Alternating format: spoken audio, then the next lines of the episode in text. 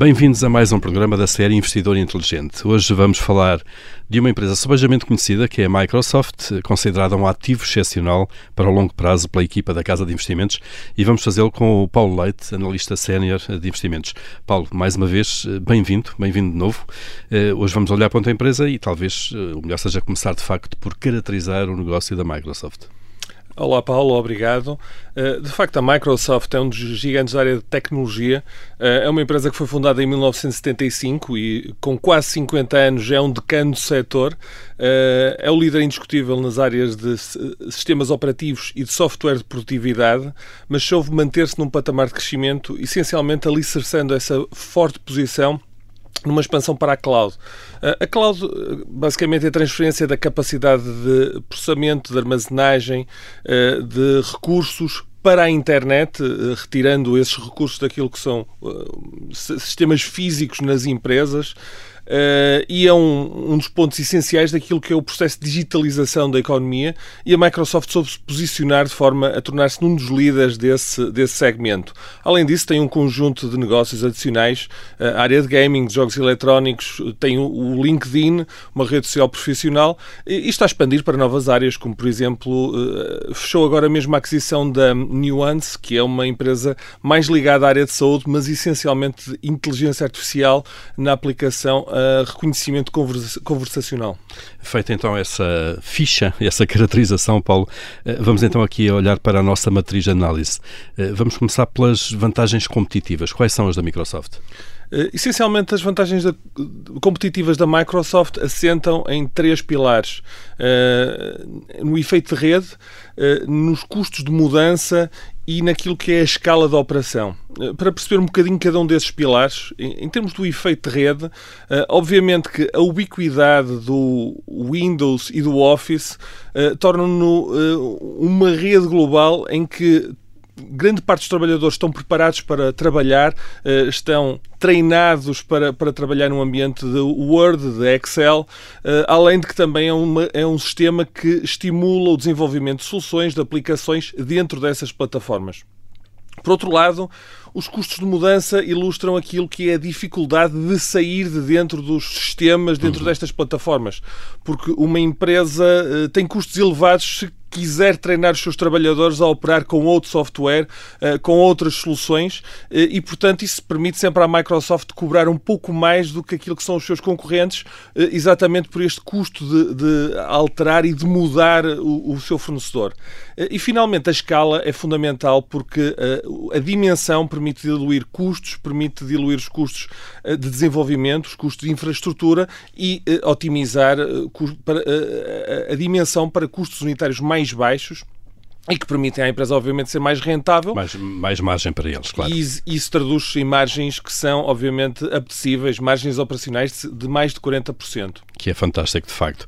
Eh, em termos de, das chamadas avenidas de crescimento, o que é que está à frente da Microsoft? De facto, a, Microsoft conseguiu uh, manter um patamar de crescimento notável. A empresa cresceu as receitas consolidadas a cerca de 15% nos últimos 5 anos, essencialmente operando a transformação para a área da cloud. Uh, a cloud é uma área que é dominada por três grandes players, a, Amazon, a Microsoft e a Google. E a Microsoft posicionou-se nesse segmento que está a crescer a mais de 40% ao ano e cuja dimensão ainda está longe de estar esgotada e, portanto, esse diria que é o grande pilar e o grande patamar de crescimento dos próximos anos. Além disso, é uma empresa que está a expandir para, para outras áreas. Uh, está neste momento em curso a aquisição da Activision Blizzard, uh, que é um dos grandes produtores de jogos eletrónicos e que vai cimentar aquilo que é a sua posição na área de jogos eletrónicos, de gaming. Uh, e além disso, está a posicionar-se para aquilo que são desenvolvimentos futuros, uh, como o metaverse, uh, tornar-se também um, um, uma solução importante em termos de cibersegurança, toda uma série de desenvolvimentos na área digital em que a Microsoft vai ter sempre um papel muito importante. Resta-nos olhar para a equipa de gestão da, micro, da Microsoft. Exatamente. A equipa de gestão uh, basicamente é, é, liderada pelo Satya Nadella, o CEO desde 2014 e que tem tido um percurso de facto excepcional. Foi ele o grande responsável pela reorientação estratégica da empresa que, o, que a recolocou num patamar de crescimento.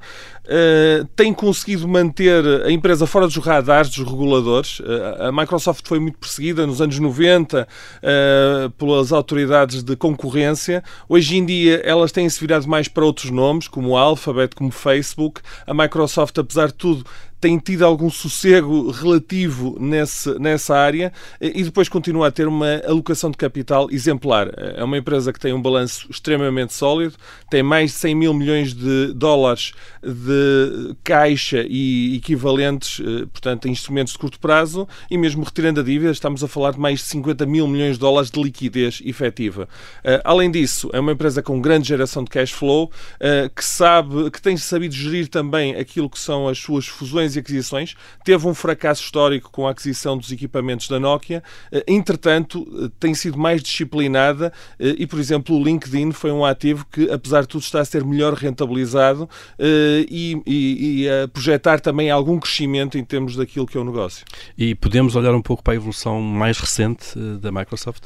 Claro, em termos de evolução recente, obviamente estamos num ambiente difícil em termos de inflação, aquilo que se passa na Rússia, os os lock... recessão, eventualmente, claro. Exatamente, os lockdowns na China e a empresa, apesar de tudo, tem mostrado uma resiliência notável.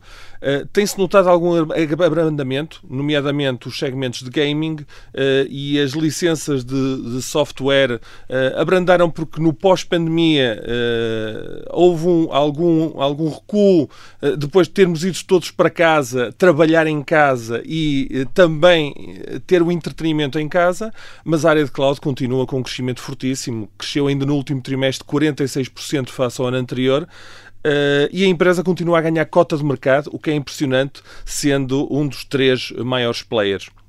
Uh, e, além disso, uh, a, a, empresa tem mostrado uma grande capacidade de passar os aumentos de custos uh, nos seus preços. E um exemplo claro disso é, uh, em, no final de 2021, uh, aumentou os preços do Office em cerca de 20% em média, o que traduz uma capacidade de facto de pricing power, de conseguir refletir nos preços aquilo que é o valor e é a, a percepção de criação de valor para os seus clientes. portanto, a força competitiva da Microsoft é exatamente poder manter estes retornos de capital excepcionais nacionais uh, ali, uh, acompanhados uhum. de crescimento elevado que a tornam num, num, ativo de investimento invejável. E que é confirmado, como acaba de dizer, de facto, por, por esses estados mais recentes. Paulo Leite, obrigado uh, por mais este olhar, neste caso para a Microsoft. Cá estaremos seguramente num próximo programa a olhar para outra empresa. Obrigado. Muito obrigado.